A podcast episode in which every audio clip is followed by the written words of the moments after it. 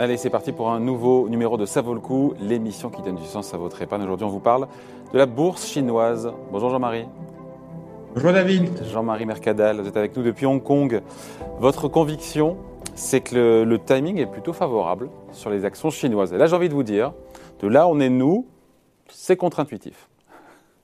Oui, c'est vrai que c'est pas du tout intuitif, surtout après une année 2021 euh, où en fait on a eu un bouleversement euh, un peu politique qui s'est mêlé euh, de, du monde, on va dire capitaliste et des entreprises, avec toute cette vague de réglementation qui a eu lieu. Ça a fait peur aux investisseurs et la bourse chinoise l'année dernière finalement finit l'année en légèrement négative, alors que toutes les bourses occidentales sont entre 25 et pour le SP500 pratiquement 30 et un peu plus pour le Nasdaq. Donc effectivement, c'est pas du tout intuitif, hein, parce qu'on a le sentiment qu'aujourd'hui, bah, la politique euh, se mêle euh, du monde économique et euh, les boursiers quelque part n'aiment pas trop ça. Alors c'est vrai qu'il faut bien comprendre les enjeux politiques. Hein. Pourquoi le gouvernement a décidé de faire tout ça? Eh bien, il a décidé de s'attaquer à trois principaux problèmes.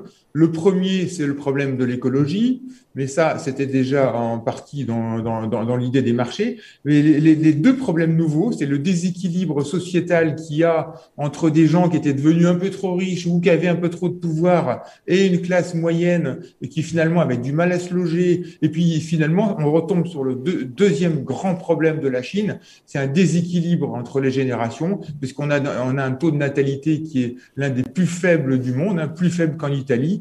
Et donc, euh, le pouvoir s'attaque à des problèmes euh, structurels pour le long terme et évidemment avec des méthodes qui euh, sont quelquefois un petit peu étonnantes par rapport à, ce qu'on peut voir nous dans nos pays. Donc, donc il y a eu une désaffection effectivement des marchés chinois et aujourd'hui nous on pense qu'il y a une prime de risque politique dans ce marché qui est déjà suffisamment intégré par rapport à d'autres marchés occidentaux qui eux sont aujourd'hui un peu plus cher.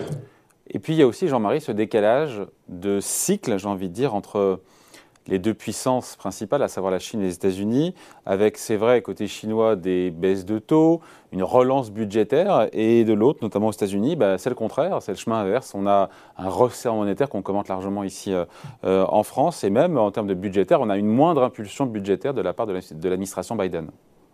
Effectivement, ça c'est très intéressant puisque euh, on a deux pays, enfin les deux grandes puissances du monde qui sont à l'opposé dans leur euh, politique euh, budgétaire et monétaire.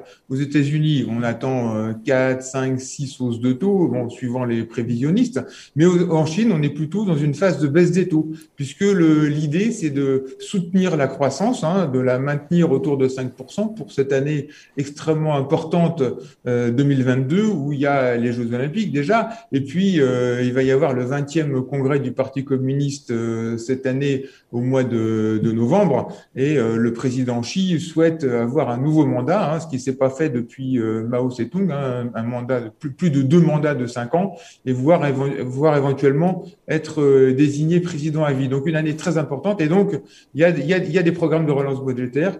Il y a déjà eu des baisses des taux. Et ça pourrait continuer, voire même s'accélérer, parce que justement, il faut soutenir cette croissance qui a été affectée par euh, toute une série euh, bah, de, mesures de régulation qui ont été prises l'année dernière, et notamment, notamment sur le marché immobilier, qui est très important. Soutenir une croissance à tout prix ou une croissance plus durable aussi? Parce qu'il y, a y a le court terme, puis il y a le moyen long terme aussi, hein, qui peuvent parfois s'entrechoquer. Hein. Ah, il y a un peu les deux, parce que le cours, il, va falloir que ce soit un peu à tout prix pour justement euh, sauver la face, hein, on va dire, hein, euh, atteindre à peu près cette zone de 5%, euh, qui est très importante, et pour éviter que ce phénomène de baisse de l'immobilier pèse trop sur, sur le moral, le moral final des, des, des consommateurs, sachant que l'économie le, chinoise maintenant veut s'orienter vers aussi une économie beaucoup plus domestique, ce qui va accentuer cette espèce de décorrélation qu'on a entre euh, ces deux grandes euh, puissances que sont euh, la Chine et les États-Unis. Et effectivement aussi plus durable, parce qu'il faut absolument aller vers une économie plus verte. Hein. Le problème euh, écologique, il se pose beaucoup plus ici qu'en zone Europe. Hein. En France, on fait moins de 1% des émissions de CO2 dans le monde. En Chine, euh, on est largement dans les premiers euh, émetteurs et il y a des vrais problèmes de santé publique liés à la pollution. Donc, on est, par nécessité, on va s'engager vers le durable. Alors, ça va se faire avec de la dette, hein, comme on a fait un peu chez nous aussi, d'une certaine façon. Donc, possiblement, on peut avoir une belle année, encore une fois, après une année dans le rouge pour les marchés d'actions chinois. Ça peut être une, possiblement une belle année pour, euh, pour la bourse chinoise?